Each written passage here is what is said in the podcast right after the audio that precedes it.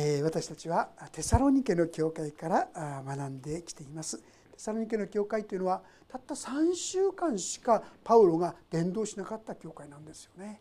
でも非常に優れた非常に良き教会となっていたことを見ることができます。その本当に愛にあふれたですね信仰と愛のロークとですね希望の忍耐。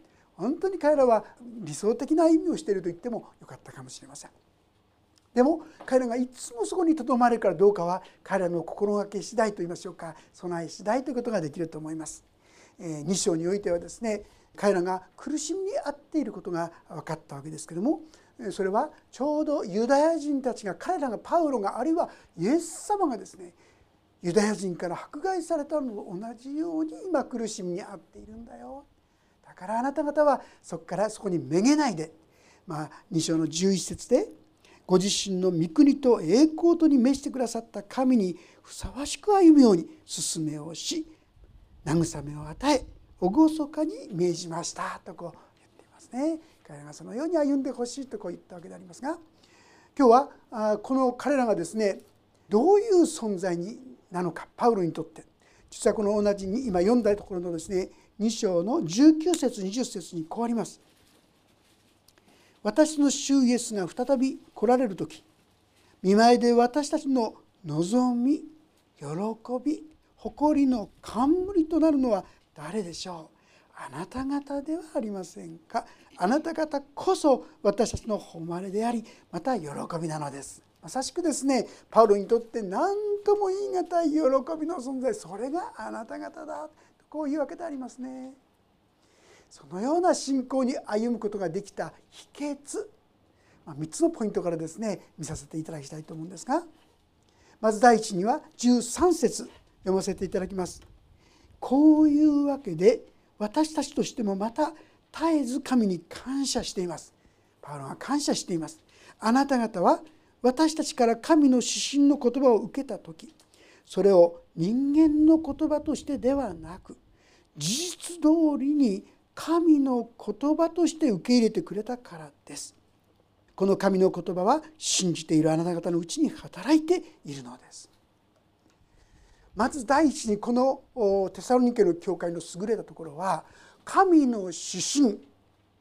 パウロやですね伝道者が語った言葉をそのまんま神の言葉として受け取ったってことです。ついついですね、まあ、いいお話だねとかね知識としてとかですねそんな風にして私たちはこの聖書の言葉を受け取ってしまうことがあるんじゃないでしょうかね。でこれだと正直ましてあんまり力とならないんですね。本当に文字通り神の言葉として受け取った彼らは変わったんですね。この信じているあなた方のうちに働いているのですとありますがねこれはある人は心がですね一新されたのです本当に神の言葉がとどまったあなた方は心が一新された。全く新しくされた。こう言ってるんですね。確かに聖書はいろんな箇所で例えばコリントの第5章17節では誰でもキリストのうちにあるならその人は新しく作られたものです。古いものは過ぎ去った身を全てが新しくなったとかね。神様は私たちがこの新しく生まれ変わる新しくされこのことをはっきり語っているわけであります。その秘訣がどこにあるか。それはこの御言葉をそのまんま受け取るところだってこう言うんですね。もうだいぶお年のですねもうすでに施設に入っている方だったんですが昔々クリスチャンになった時にですね彼は大変わがままだったそうですね。でそういう中でお兄さんがですね突然亡くなってしまってかり穴が開いてしまってですね彼はこう促されるようにして教会にいてそしてイエス様を信じてでも古いお家ですからこうクリスチャンになったってことでね大変な迫害があったんじゃないですかってこう聞いた時その人は言ったそうです。いや信じたらね私が変わっちゃったんですってだからね親はね喜んで送り出してくださったんですってこう言うんですね。今までわがままでしょうがなかったのがそして親にも反抗的だったのが非常にこう入ってこうすぐ言うこと聞くようになってですね変わってきたのを見てですねあどんどん生きない生きなっつってですね 教会に行きして生かしてください。皆さん神の言葉が本当に私たちのうちにとどまる時に変わるんですよ。ヨハネの8章ちょっと開けてみていただけますでしょうか。ヨハネの福音書の8章の31節32節をもしよかったらご一緒に読んでみたいと思います。ヨハネの福音書8章の31節32節です。ページは第3版193ページ第2巻176ページであります。よろしかったらご一緒に読んでみましょう。3132です3はいそこでイエスはその信じたユダヤ人たちに言われた。もしあなた方が私の言葉にとどまるならあなた方は本当に私の弟子です。そしてあなた方は真理を知り真理はあなた方を自由にします。御言葉にとどまるこれは御言葉を自分に結びつけるという意味なん自分に結びつけてるああいい話だなとかあそういうこともあるんだって聞くんじゃなくてあそうなんだ。って自分へのメッセージとしてそれを受け取ってそれを聞いていく。そうするとなるほど。真理を知るようになるんですよ。体験として。そしてそれはさらに私たちを自由にしていく。いろんなものにとらわれていた私が解放されていくことができるんですね。こういう生き方ができる。もう一箇所開けたいんですが今度第一ペテロテサロニケもうちょっと後ろですね。第一ヨハネの手紙のちょっと手前。第一ペテロ一章の22節23節。ここもご一緒にちょっと読めたら読みたいんですね。453ページ第3版。第2版古い方で415か16453ページか1 4156ページ。というところですがご一緒に読んでみましょう。1章の22節23節です。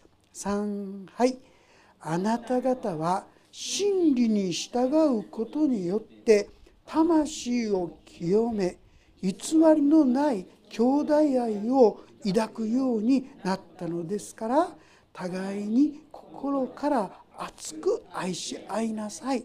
あなた方が新しく生まれたのは朽ちる種からではなく朽ちない種からであり生けるいつまでも変わることのない神の御事よるのです。神の言葉によって私たちは新しい命に生きられるようになっていい話だね。できたらいいね。で終わりじゃなくてね。あ本当だ。だったらそのようにさせてくださいと神様に祈っていく。無理じゃなくてね。ピリピ書の中にそれはそれとしてあなた方は自分が今立っているところを基準として歩みなさいと書いてありますから。ああこれは確かに真理だ。だったら神様そうさせてくださいって神様に求めていく。そして今自分ができるところにおいて一歩従っていく。その時何が起きるんですか？魂が清められるってです。なんか今までのですねイライラしたりですね恨んだり憎んだりそういうのが消えてってすっきりした優しい心愛の心になってそしてなんと兄弟愛。兄弟愛が生まれてくるってこういうんですよね。兄弟愛を抱くようになった。これ素晴らしいことですよ。イエス様がですね私たちに最も大切なこととして教えてくださった戒めは何かと言いますと心を尽くし思いを尽くし力を尽くして神である死を愛せよ。第2番目にあなたの隣人を自分と同じように愛せよ。人が愛してくれるじゃなくてね自分が愛するようになるって言うんですよ。御言葉に従う。この御言葉は本当だ。神様どうか自分にはできないけどもこの御言葉に従わせてください。この御言葉にを信じさせてください。立たせてください。そのようにして神に従い始める時に魂が清められ心がすっきりするだけじゃないその兄弟姉妹を愛するものに変えられていくという素晴らしい面どうでしょうか？私たちは聞いても聞き流してしまう。聞いてもああいいお話だねでお言葉だねで終わらしてしまう。もったいないですよね。その御言葉に一歩今できるところにおいて従い始める。その時に皆さんの魂も清められ始める。そして愛が出始めるんですよ。ここら辺ですね間違ってなかったですか？誰かが愛してくれたらとかね。誰かが何かしてくれたらないんですね。御言葉を受け取ってどうかそれに従わせてください。一歩進ませてください。自分ができるところにおいてね。ここなんです。そうすると変わり始めるんですよ。そのようにしてテサロニケの教会の人たちはどんどんどんどん変わっていったんですね。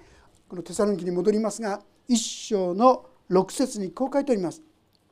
あなた方も多くの苦難の中で精霊による喜びを持って御言葉を受け入れ私たちと人に習うものになりました。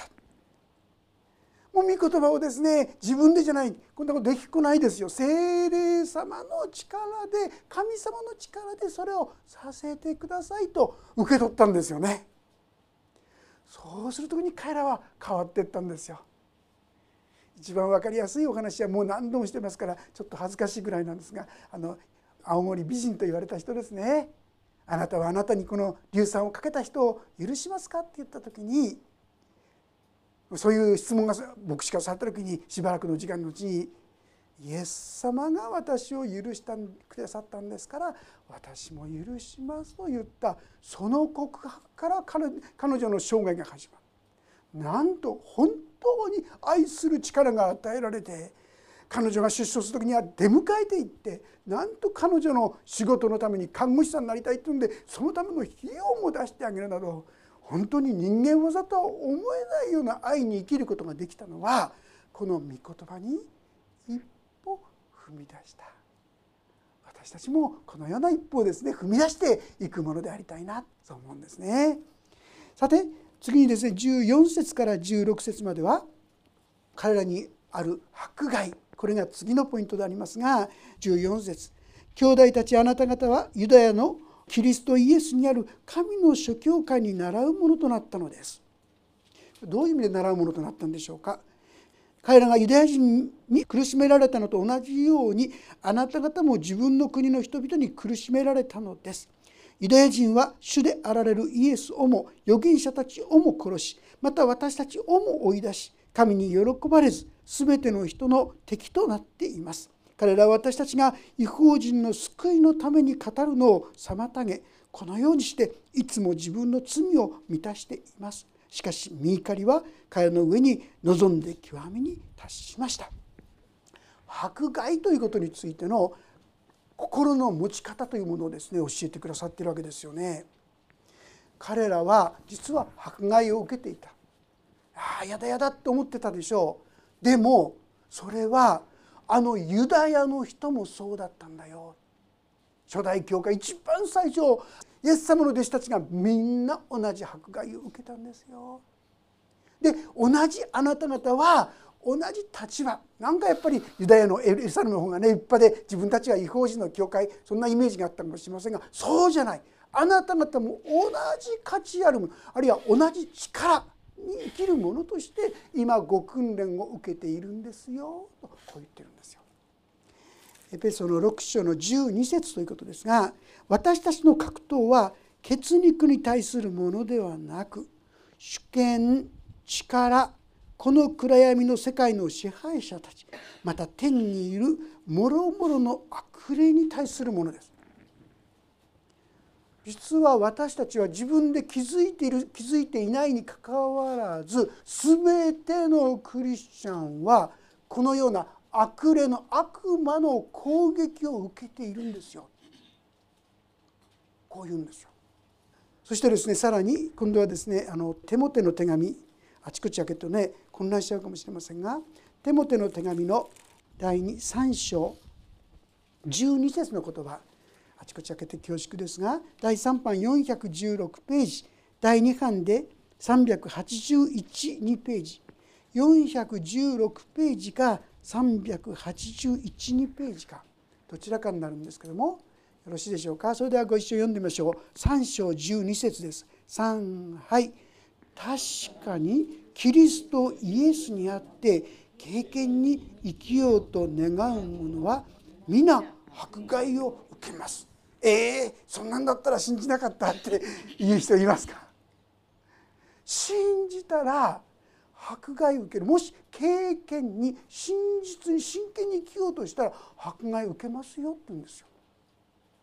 今エピソードに書いてあった通りです。私たちの戦いは実は血肉人じゃないからです。悪魔との戦いだからなんです。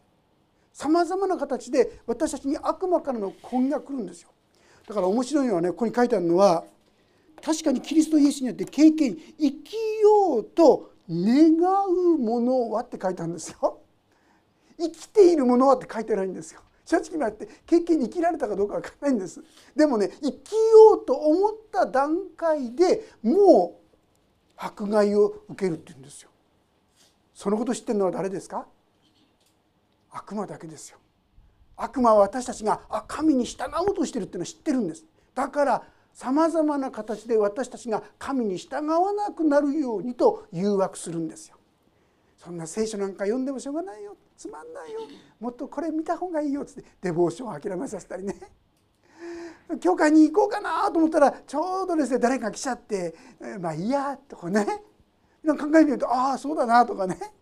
お祈りしようと思ったら電話が鳴ってきちゃうとかね。結構妨げがね皆さんが神様に従っていこうとするといろいろですね攻撃反対があるんですよ。意識する。あ本当だ。ってああそこでもここでもですね案外出てくるんです。知っててほしいんです。あ迫害ってあるんだって。誰の迫害人じゃないんですよ。悪魔の攻撃なんです。あそういうのってあるんだなっていうことを。でこのことをきっちりですね心で覚えていけば迫害はそんなに大きな問題にならないんです。皆さんのとこに誰かが突然来てですね突然お腹をうーってやられたらどうしよううーっつってね。大変苦しい目に遭うと思いますよ。でもう皆さんにこれから行くよって言ったらね多分私がガンってやっても皆さん多分大丈夫だと持ちこたえられる。備えてうってですね心でこうそれを受け止める備えっていうんでしょうか。それがあるとですねそれが来ても大丈夫。備えてないと大変なダメージを受けるわけ。私たちあそっか。あるんだなということをしっかり受けておく。もっと言うならですね皆さん迫害を受けてないってことは経験に生きてないってことかもしれませんよ。そうでしょ？このことを裏返して言うとね経験に生きるなら必ず迫害を受けますってすごい言葉ですよね。だからそれくらいの覚悟を持って歩むテサロニケの人たちにこのことを勧めたわけですよね。そのようにするならあなた方大丈夫ですよそういうわけであります。そして彼らは実際そのような中で打ち勝ってきて今この福音が伝えられているというそういうことであります。さてまた戻りますけども2章の17節の方に進んでいきたいと思うんですけども「兄弟たちよ私たちはしばらくの間あなた方から引き離されたので」とは言っても顔を見ないだけで心においてではありません。なおさらのことあなた方の顔を見たいと切に願いました。それで私たちはあなた方のところに行こうとしました。このパウロは一度ならず二度までも心を決めたのです。しかしサタンが私たちを妨げました。私の主イエスが再び来られる時見舞いで私の望み喜び誇りの冠となるのは誰でしょう？あなた方ではありませんか？あなた方こそ私たちの誉れでありまた喜びなのです。実は彼らがこのようになることができたのは主にある幸いな交わりの中に生きていた。あるいは生きているってことが言えるかなと思います。それは近くにいるいないじゃないって言うんですよ。もう見えない遠いところにいる。まあ、実はパウロはですね彼らのことを本当に思ってたんだけども正直言いましてテサロニケに行きたいと2度も3度も願いながら行けなかったってあるでしょ。はっきりこれはサタンだってパウロははっきりサタンの妨げによって行けなかったんだってこう書いてある。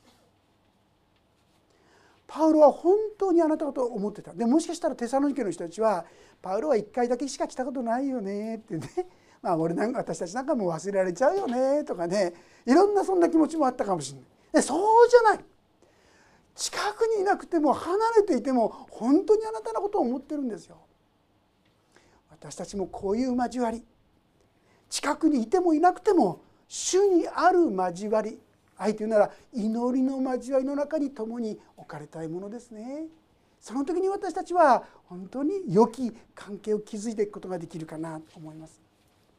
私が進学校の時ですね一人の進学生、まあ、進学生と別名品学生なんてですね、まあ、当時言ってたんですけどねそういう時にですねその一人の人に手紙が来ました。何かって言いますとねあなたに靴を送るようにあの導かれたので送りますから。どこからだと思いますか？ドイツからです。その方々を送り出している団体の方々がその進学生のためにも祈ってたんですね。一度も会ったことがないんですよ。見たこともないんですよ。でもその人のためにずっと祈ってた。そしたら神様からこの人に靴をくれって導かれたようですね。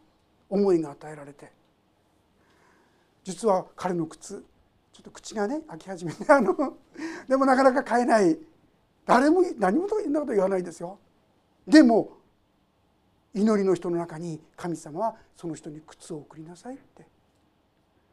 でもね靴の長さも何も分かんないで靴を送られても困っちゃうと思いませんか？でもついにドイツから靴が届いたんですよ。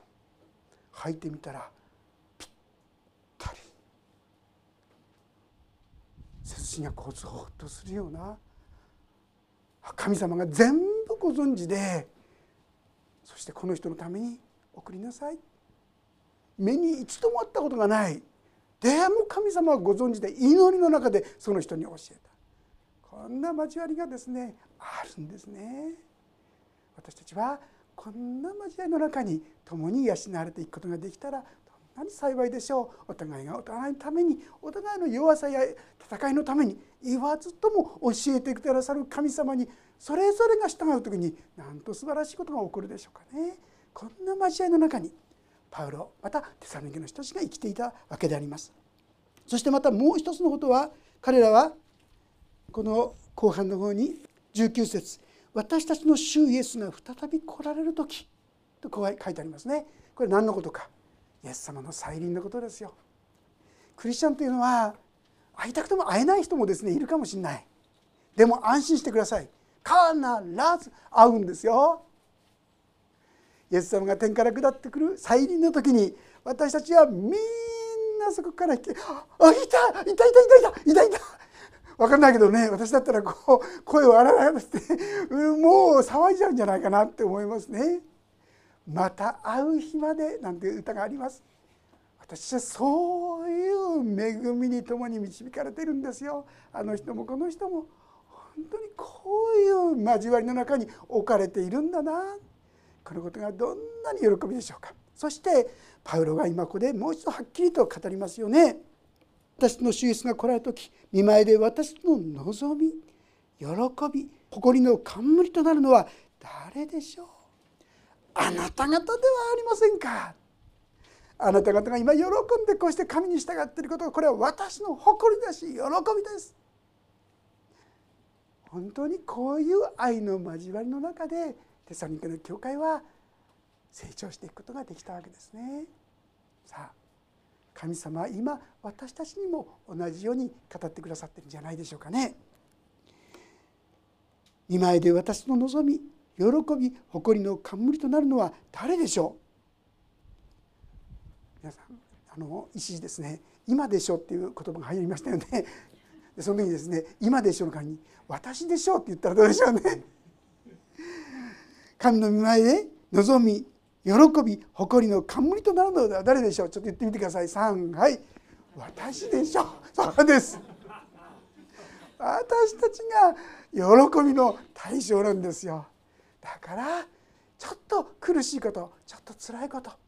いや神様は最終的に大いなる勝利へと導いてくださるんだ。この確信に立って共に歩く名字ありませんか？こう言ってくださってるわけであります。もう一度繰り返します。今日私はここで何を学ぶべきでしょうか？第一は御言葉をどのように受け取っていますか？ということです。そうですね。ちょっとこのことに関してはもう一箇所だけすみません開けさせてください。マタイの13章という中に御言葉をどのように受け止めたか畑のことが書いてあるんですね。13章の中に。一つはこの道端にまかれた種。道端にまかれた種はですね鳥が来て食べちゃうって書いてあるんですね。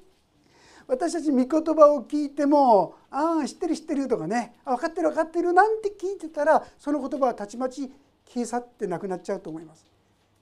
御言葉の種を取られちゃうと思うんですね。これは13章の18節というところから書いてあるんですがちょっと読ませていただきますね。13章18節。ですから種まきの例えを聞きなさい。御国の言葉を聞いても悟らないと悪いものが来てその人の心にまかれたものを奪っていきます。道端にまかれるとはこのような人のことです。皆さん心に植えられた御言葉を奪われないでください。奪われないためには悟るってことです本当にその子に納得して分かるまでその御言葉を求め受け取ったらしっかり握るということなんですね。次にはまた岩地に巻かれるとは御言葉を聞くとすぐに喜んで受け入れる人のことです。しかし自分のうちに根がないためしばらくの間そうするだけで御言葉のために困難や迫害が起こるとすぐにつまずいてしまいます。あもうやめたっつってすぐやめちゃう。御言葉に立つ御言葉にどうか神様苦しいけどこの御言葉に従わせてくださいと御言葉と葛藤するわけですよね。そしてそこに一歩従うものにならせていただくことが必要ということだと思います。そうしないそれは岩地にまかれた種と同じだ。22節また茨の中にまかれるとは御言葉を聞くがこの世の心遣いと富の惑わしとが御言葉を塞ぐため実を結ばない人です。聞くんだけどもいろんなものがあっちもいいねこれもいいねあこれもなかなかじゃないか神様の言葉にだけ従おうとしないために実を結べない。それに対して23節ここはご一緒に読んでみたいと思うんですが3はい。ところが余市にまかれるとは御言葉を聞いてそれを悟る人のことでその人は本当に実を結びあるものは100倍あるものは60倍あるものは30倍の実を結びます。御言葉を聞いてすぐ忘れちゃうんじゃない。しっかり受け取って自分に結びつけて一歩今自分ができることにおいてそこに従わせていただく。このことを繰り返していく時に私たちはこのパウロが語ったようにあなた方は見舞いで私たちの望み喜び誇りの冠となっていくことができるわけです。御言葉をしっかりとこのように共に受け取りこの御言葉に立って歩むそして神様の冠と呼ばれるようなものに共に導かれていきたいものです。お祈りをいたします。天の地しなる神様私たちは多くの御言葉を聞いていますけれどもなかなかそれを本気になって聞こうとしないことが多いものです。ただ知っているということで満足してしまったり本当にその御言葉に従おうとすることに弱いものです。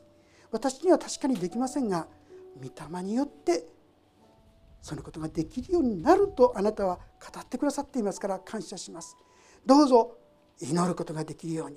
御言葉にこのことにおいて一歩従わせてくださいと祈ることができるようにさせてください。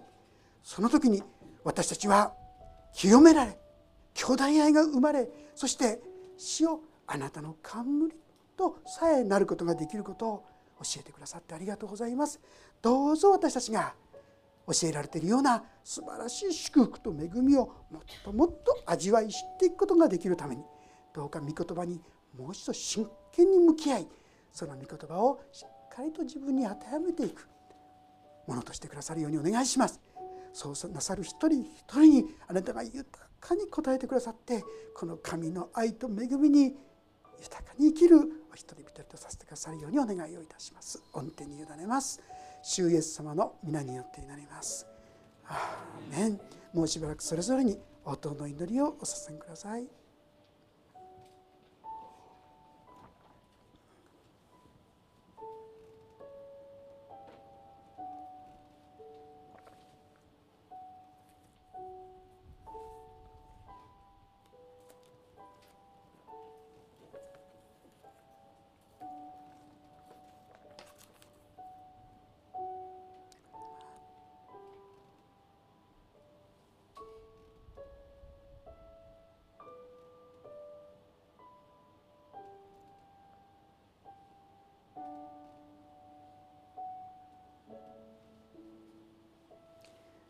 イエス様のお名前によって祈ります。